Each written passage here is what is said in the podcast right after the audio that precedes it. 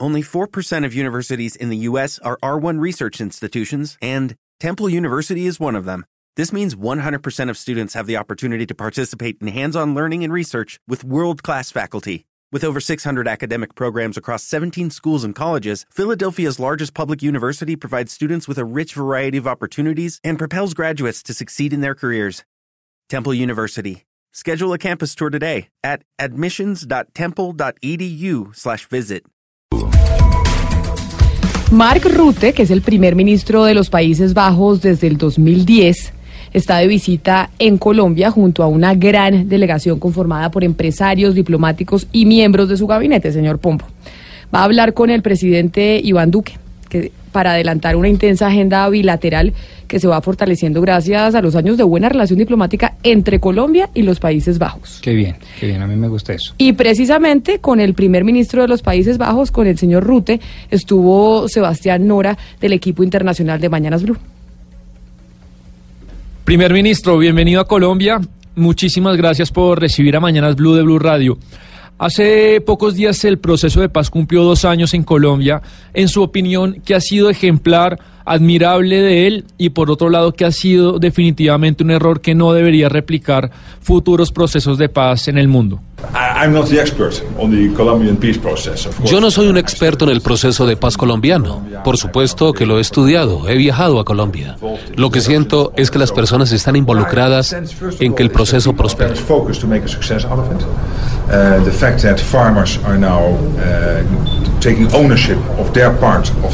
El hecho de que se busque que los campesinos obtengan terrenos antes perdidos hace que se integren al entramado de la sociedad.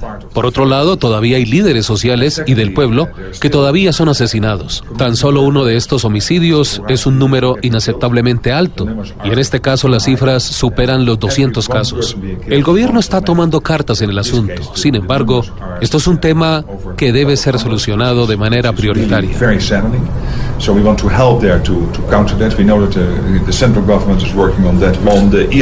En cuanto al ELN, nosotros estamos dispuestos a que el proceso prospere. Sin embargo, en este momento depende del gobierno de Colombia si proseguir o no en este proceso de paz.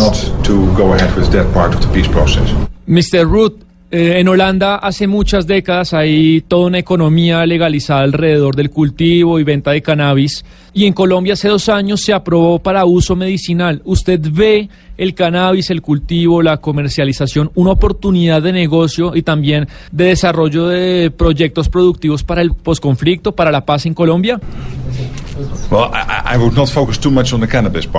No me concentraría tanto en la parte del cannabis. Por supuesto, es un producto del campo que tiene un uso medicinal. Pero la verdad, no soy un gran amigo del cannabis.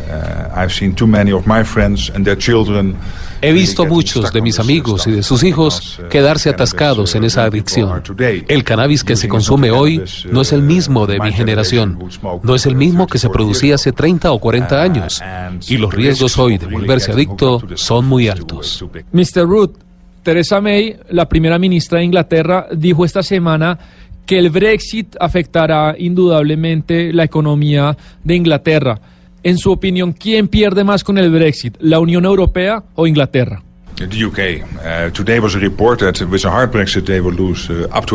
Sí, Inglaterra. Hoy vi un reporte que dice que Inglaterra perdería un 8% de su economía con el Brexit. Y aún teniendo en cuenta que están en plena negociación del Brexit, es claro que la economía de Inglaterra se está viendo afectada.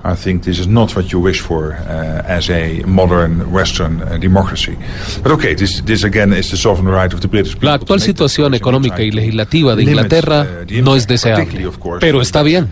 Es lo que la gente ha decidido.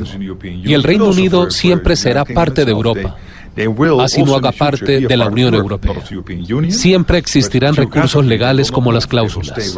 Como lo dije recientemente para la BBC, odio el Brexit desde todo punto de vista.